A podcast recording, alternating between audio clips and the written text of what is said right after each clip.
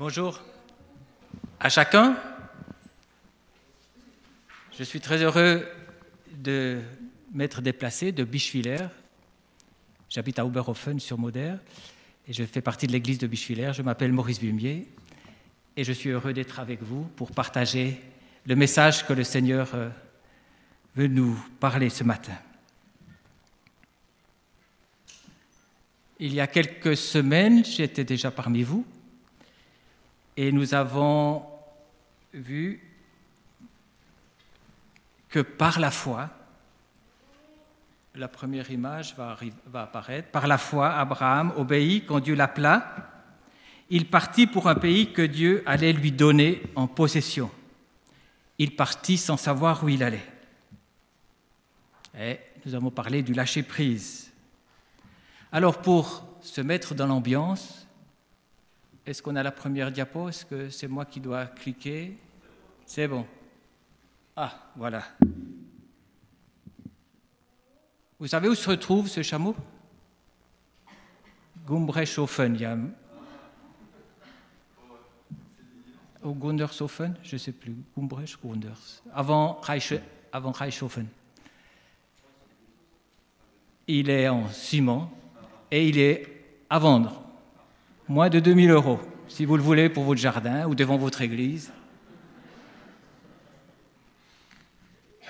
Oui, donc, euh, Abraham s'est mis en route et est parti dans un pays promis.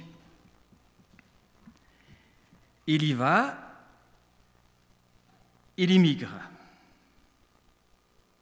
Alors je vous propose un sondage. Combien y a-t-il d'immigrés en 2018 en France?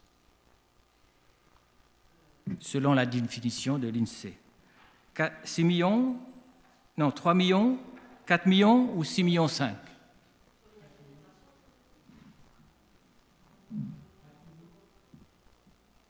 6 millions 5. Oui. 10% de la population est d'origine, est née à l'étranger. Moi, je fais partie. Hein. Je suis né en Suisse, donc je suis un immigré mais j'ai été bien accueilli en France. Et c'est ma culture, puisque nous sommes francophones aussi. Combien d'immigrés et de descendants d'immigrés, de fils d'immigrés? Ah, beaucoup plus, oui. Alors,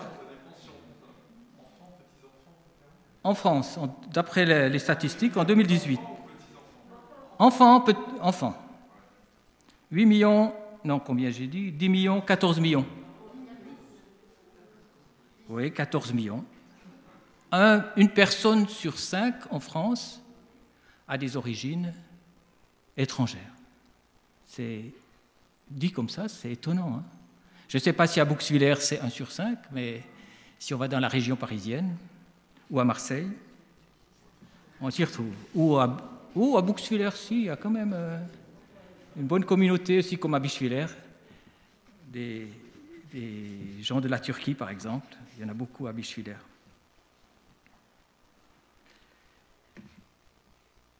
Par la foi donc, nous continuons notre texte dans Hébreu 11, au verset 8. Par la foi, Abraham obéit quand Dieu l'appela. Il partit dans un pays que Dieu allait lui donner en possession. Il partit sans savoir où il allait par la foi, il vécut comme un étranger dans le pays que Dieu lui avait promis. Par la foi, il vécut comme un étranger dans le pays que Dieu lui avait pourtant promis. Est-ce que vous comprenez cette contradiction un petit peu? Il y a une promesse de pays, il y va pour y vivre, mais il y vit comme un étranger. Qu'est-ce que ça veut dire vivre comme un étranger? Alors dans les questionnaires, vous pouvez regarder. Pourquoi a-t-il donc cette attitude?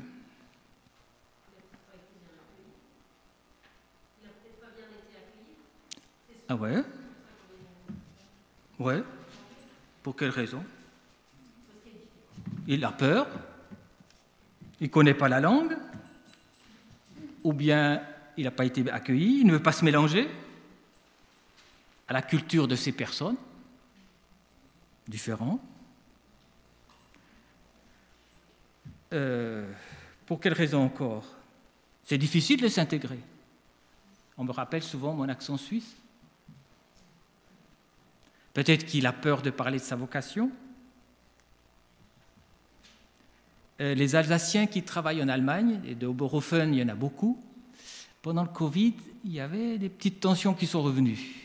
Ce n'est pas facile d'aller à l'étranger, même si c'est tout proche. Hein. Et je connais des Alsaciens qui sont allés habiter au sud de la France. Quelques années après, ils sont revenus, ils ne se sont pas intégrés nous avons gardé des enfants de gens de Français qui étaient de Normandie. Et puis ils sont retournés en Normandie avec les enfants parce que voilà, ils étaient trop loin de la famille.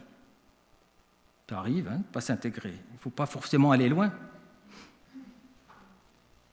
Pourquoi ils ne s'intègrent pas? Quel âge il a? 75 ans. Est-ce qu'à 75 ans, on fait encore, on immigre encore? Alors est-ce que c'était les mêmes âges? Est-ce qu'il avait quand même plein de vigueur, cet homme? Mais 75 ans, c'est difficile de se projeter, d'avoir de nouveaux projets. Et pour notre Église, qui est peut-être aussi âgée, c'est parfois difficile de changer les habitudes. Ou bien alors, il attend que Dieu lui ouvre une porte lui montre, lui donne un signe Ou Dieu veut l'éprouver Peut-être qu'il a mal compris cette promesse de Dieu, il a pris la mauvaise direction, il n'est pas sûr. Je te donnerai au futur, donc il attend. Il y a plein de questions. Son, entourage, peut-être sa femme lui dit, mais t'es sûr d'avoir bien choisi? Et puis il a un clan, il a des troupeaux, il n'y a pas d'eau, il y a de la famine. Pas évident, hein? Abraham ne comprend plus le plan de Dieu, donc il est sur la réserve. Il a des doutes. Et il y a la famine, et il fuit en Égypte, là où il y a, de l'eau. Et puis il, doit faire, il fait passer sa femme pour sa demi-sœur, euh, sa sœur. En fait, c'était sa demi-sœur, mais et le Pharaon eh ben, la prend pour lui. Heureusement, il revient. Dieu, Dieu est avec lui quand même. Alors, il est peut-être en déprime aussi, ou il est fatigué, il est découragé, il n'a plus d'énergie. Dieu a-t-il un plan qui dépasse la compréhension humaine quand même? Demander à un homme de 75 ans de partir et de, changer d'horizon? Et sa compréhension familiale, culturelle le limite? Son but, c'est d'avoir des descendants. Je crois que tout homme, en tout cas dans ses clans, en tout cas à cette période-là, pour les orientaux, avoir une descendance. Or, comme il n'y pas d'enfant, il prend l'autre avec lui, mais ils doivent se séparer. Ensuite, son héritier, c'est son domestique, son esclave, Eliezer. Ça lui convient peut-être pas non plus. Alors, il essaye d'aider Dieu, comme disent les Africains. Quand on était en Afrique, on va aider Dieu. Donc, il fait un fils par tradition, par euh, donc l'esclave de sa femme qui lui donne. Et c'est Ismaël qui va naître. Mais enfin, à 100 ans, c'est Isaac. Et ça, ça fait rire. Hein Est-ce que Dieu s'est trompé de personne? Ou bien Abraham est-il à moitié obéissant? Puisqu'il a dit qu'il a obéi, mais il l'a fait peut-être à contre-coeur. Il boude. Est-ce que ça ne nous arrive pas aussi, à moi, à nous, de ne pas comprendre et de bouder? Et de faire à contre-coeur ce que le Seigneur nous demande Par la foi, il vécut comme un étranger dans le pays que Dieu lui avait promis. Et j'aimerais avec vous voir trois raisons pourquoi il se comporte de cette attitude-là. Et nous le découvrons dans la suite du texte. Par la foi. Par la foi. Il vécut. Il a une raison spirituelle. C'est la foi. On a entendu parler, vous avez entendu parler de la dispute de l'hôte. Il n'y avait pas assez de terrain, ils étaient trop nombreux, trop de moutons, il n'y avait pas assez de pluie, donc ils ont décidé de se séparer. Et l'hôte, il lui laisse le choix. Soit tu vas là-bas, soit tu vas là-bas. Et l'hôte a vu la plaine, les villes, euh, la facilité, et donc il choisit d'aller là-bas. Mais il sait qu'il y a des villes, que ces villes ont mauvaise réputation, elles sont perverties, et donc, mais lui choisit d'aller là-bas. Abraham, lui, il choisit de rester à l'écart. Il choisit d'être en relation avec Dieu. C'est pas toujours facile de faire les bons choix. Peut-être qu'on lui a dit, mais dans ces contrées-là, c'est difficile. Il y a des voleurs, il y a peut-être euh, manque d'eau, mais lui veut peut-être certainement résister à l'influence de l'esprit des villes, des idoles, des rois, rester libre, indépendant. Alors aujourd'hui, le Covid est en train d'un peu disparaître. On ne sait pas si ça va revenir, mais en tout cas, il y a une frénésie pour la consommation. Et je pense que vous avez aussi été matraqué par les journaux, par les publicités, par la télé, où voilà, on peut de nouveau aller faire des achats, on peut de nouveau aller au resto, on peut faire des sorties. Mais qu'est-ce qui m'attire le plus, moi? Qu'est-ce qui m'influence le plus? Qu'est-ce que je choisis? Ma famille, mes amis, la télé, les dernières nouvelles d'Alsace, Internet, les réseaux sociaux? Un point où on voit Abraham, c'est que par la foi, il reste attaché à Dieu. Il reste en relation avec l'Éternel. Par la foi, je veux vivre épanoui, faire les bons choix de vie.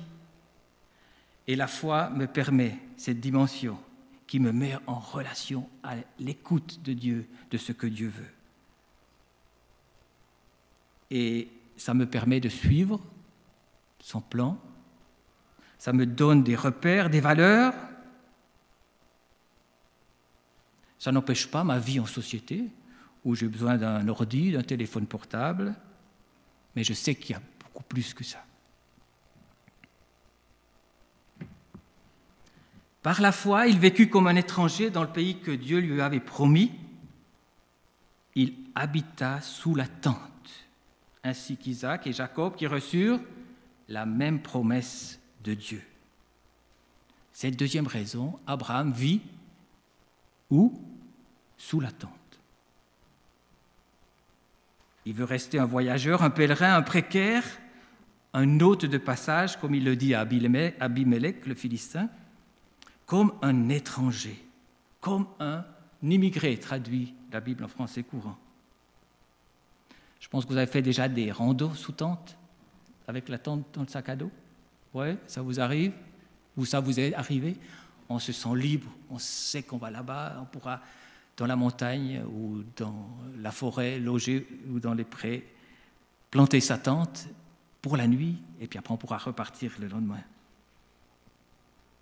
Ou bien voyager en scooter avec une tente derrière, et puis s'arrêter où on veut. C'est formidable.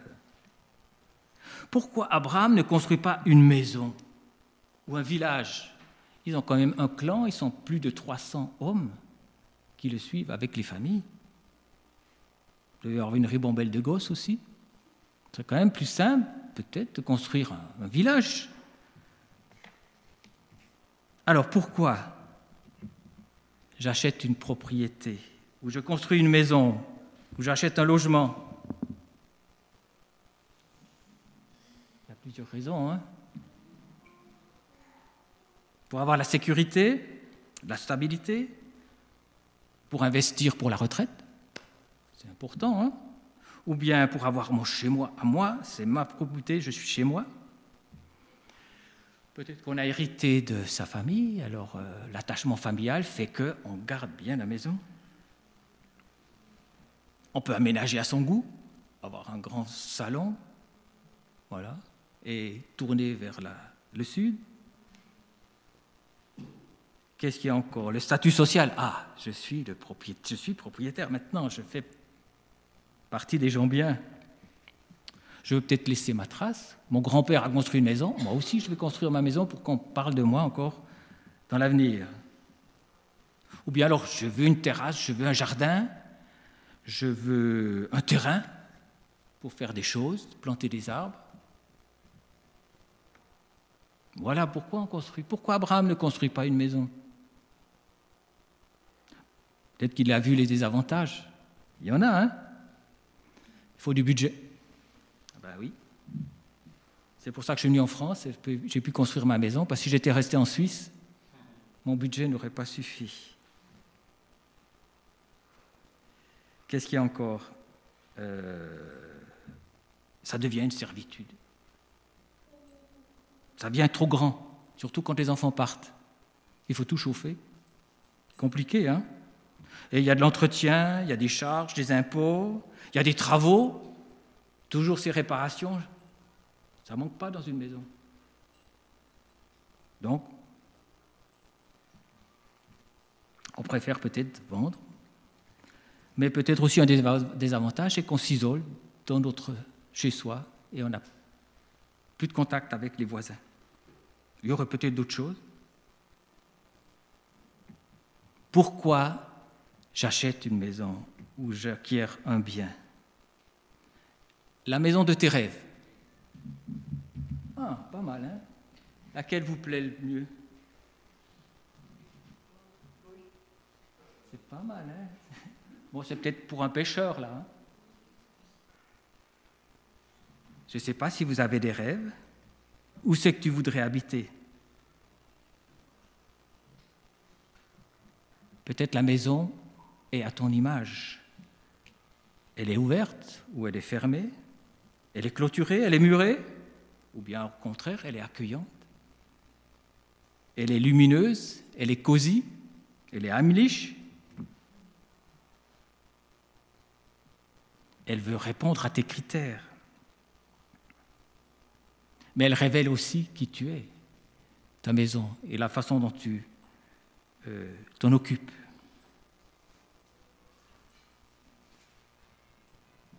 Combien y a-t-il de propriétaires de, biens immobiliers en France, en pourcentage, à votre avis?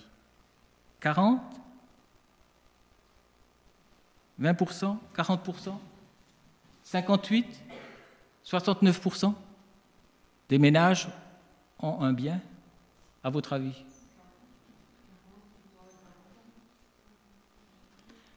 58%. Ah oui, en France. Hein?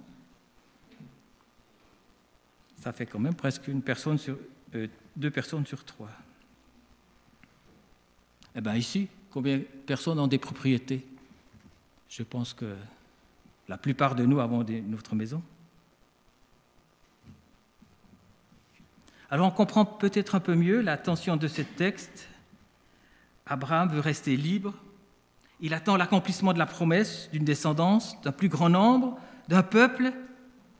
L'Éternel pendant cette période, si on lit dans la Genèse, il lui apparaît huit fois pendant sa vie. Et la deuxième fois, c'est après le départ de Lot. Genèse 13, verset 8. Je vais vous le lire.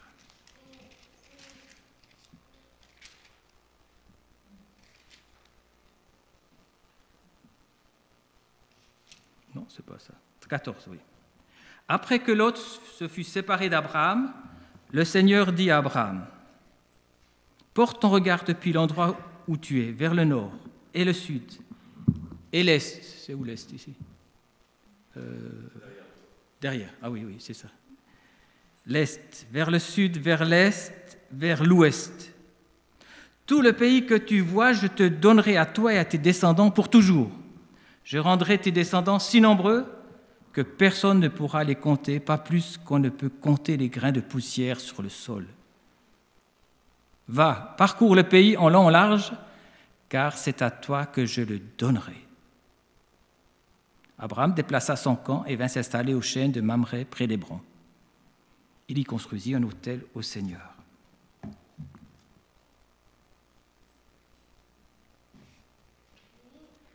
Sous-tente, ben pour lui, c'est sa façon la mieux adaptée à sa culture, à son travail pastoral, mais aussi à sa vocation de parcourir le pays, à sa vocation spirituelle. Dieu avait tout prévu. Et en même temps, il reste indépendant et mobile, et il attend l'accomplissement de la promesse. Il vit détaché. Mais il montre quand même son intérêt pour le pays. Il construit des hôtels. Voilà. Je ne sais pas si c'est... Mais ça ressemblait à ça, certainement. Si c'est bien à lui, mais il offre des sacrifices pour rendre gloire à Dieu. Il parcourt le pays, Sichem, Bethel, Hébron, Beersheba. Il creuse des puits. Et donc, pour creuser des puits, il fait des alliances avec les gens du pays, en même temps pour avoir la protection, le secours et l'entraide. Même si n'avait pas ses convictions à lui. Il y a Abimelech, il y a les Hittites, les Amorites. Abimelech était un Philistin. Et puis avec euh, les Amorites à Mamré, il va délivrer Lot qui a été fait prisonnier par les rois de Mésopotamie. Il construit particulièrement un puits à Beersheba, tout au sud du Negev. Voilà. Semble-t-il que c'est le puits traditionnel d'Abraham. Je suis jamais allé. Quelqu'un l'a vu ce puits? Non il, fait chaud là-bas. Hein. c'est tout au sud. Et puis, il plante un arbre, un tamaris, un tamarin, et voilà, le voilà ce tamarin, près de Sichem, je crois, ou près d'Hébron, je ne sais plus, il faudrait relire. En tout cas, il le plante comme un témoin, comme un signe, ça reste. Et Abraham est déjà écolo, hein, il plante des arbres, il plante un arbre et il va acheter un bien, une grotte, pour enterrer sa femme, Sarah, qui est décédée.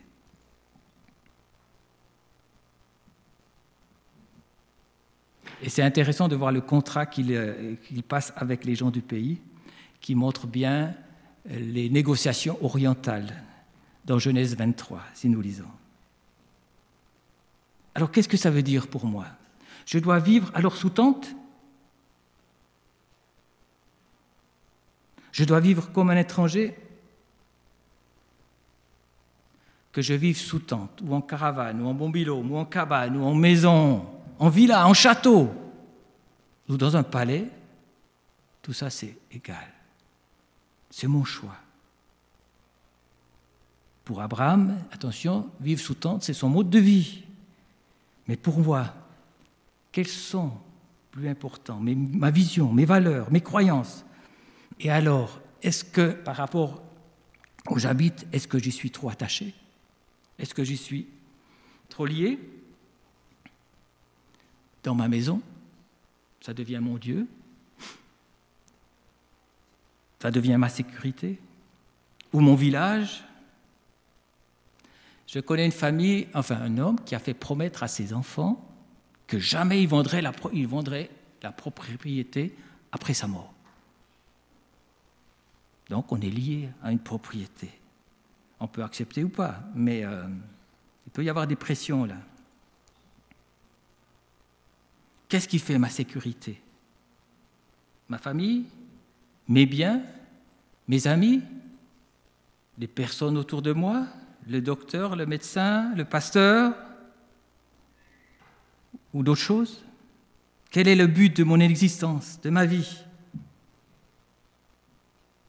Qu'est-ce que l'on transmet ou qu'est-ce qu'on m'a transmis? Qu'est-ce que je transmets à mes enfants?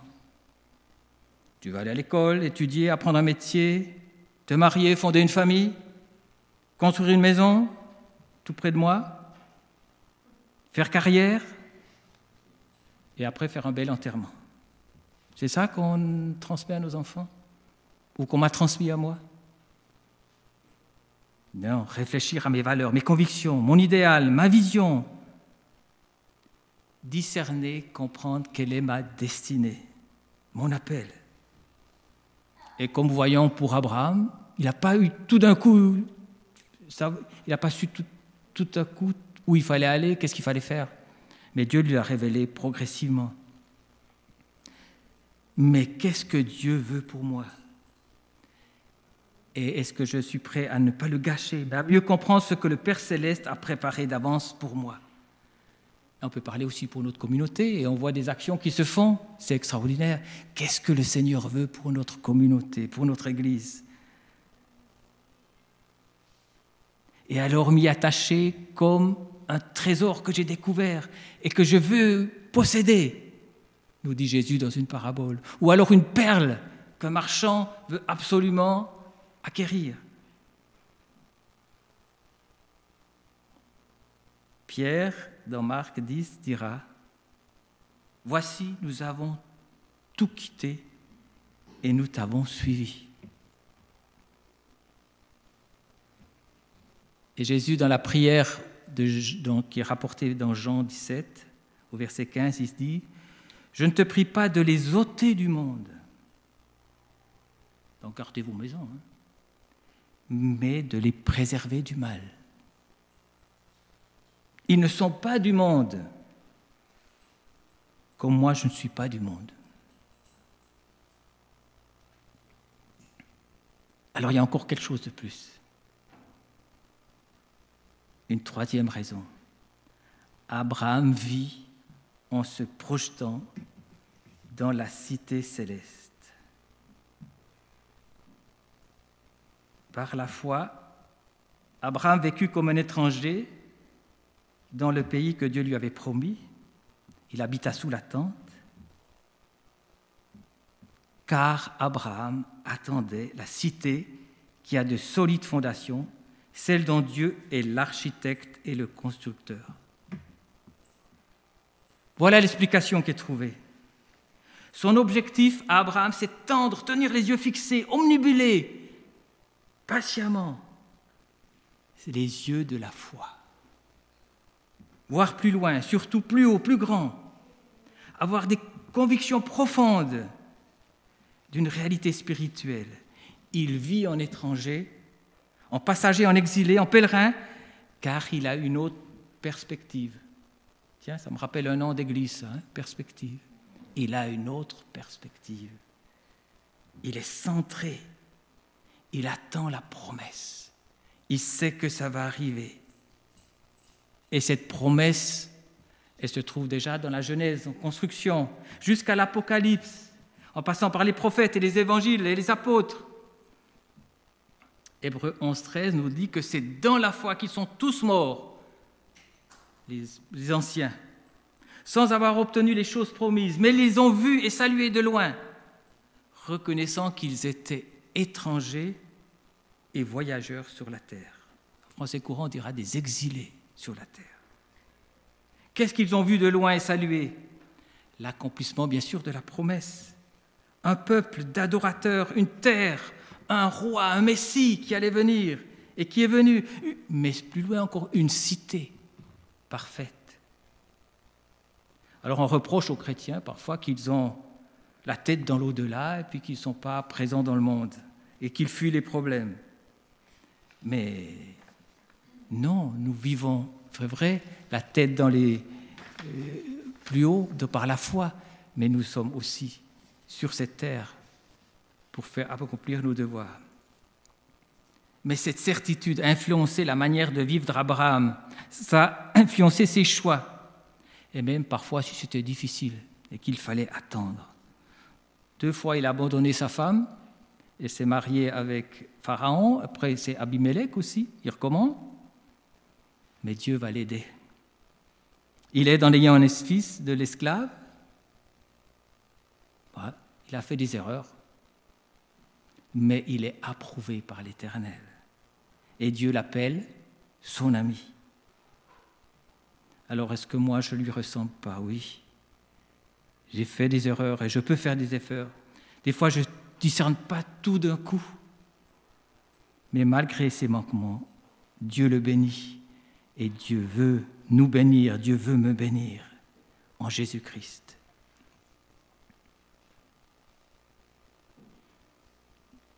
Jean 14, 3, Jésus dit, Et lorsque je m'en serai allé et que je vous aurai préparé une place, je reviendrai et je vous prendrai avec moi, afin que là où je suis, vous y soyez aussi. Et Apocalypse résume le tout. Il y a la guerre entre le bien et le mal. On le voit, ça, ça, ça. Il y a plein d'images terribles entre Dieu et le diable. Et nous, nous sommes au milieu. Et en même temps, eh ben, on a des tremblements. Et puis on a une certitude, une assurance. On sait que tout finira par la venue de son règne dans les cieux, la victoire totale du Christ. Et je vis descendre du ciel, dit Apocalypse 21, 22, d'auprès de Dieu, la ville sainte, la nouvelle Jérusalem, préparée comme une épouse qui s'est parée pour son époux. Ce texte me parle, c'est la Bible. Quelques phrases, quelques versets, quelques mots. Mais il m'encourage à tourner, à fixer, à centrer, à me booster les yeux vers cette réalité de la foi. Promesse Jésus me prépare, nous prépare une place. Alors que mes paroles, que par mes paroles, par mon comportement, par mes choix de vie, par mon détachement, par mon implication dans la cité sociale, par mon espérance, je puisse le dire, que je le dise à mes contemporains, car ça va se voir. Et ça, ce sera le vrai témoignage que je peux apporter dans ce monde. C'est un défi, mais avec l'aide de notre Père céleste et par le Saint-Esprit qui habite en nous, Dieu va nous aider. Et alors, en chambre, nous pouvons affirmer et nous voulons désirer suivre le chemin. Je suivrai mon Seigneur et mon Maître, sans jamais m'éloigner de ses pas, sans que rien ici-bas ne m'arrête, et sans rien que le chant de sa voix. Je vivrai de bonheur et de grâce, de l'amour que mon cœur m'a donné, que l'amour de l'amour que son cœur m'a donné et que rien ici-bas ne l'efface. C'est là le vœu de mon âme assoivré.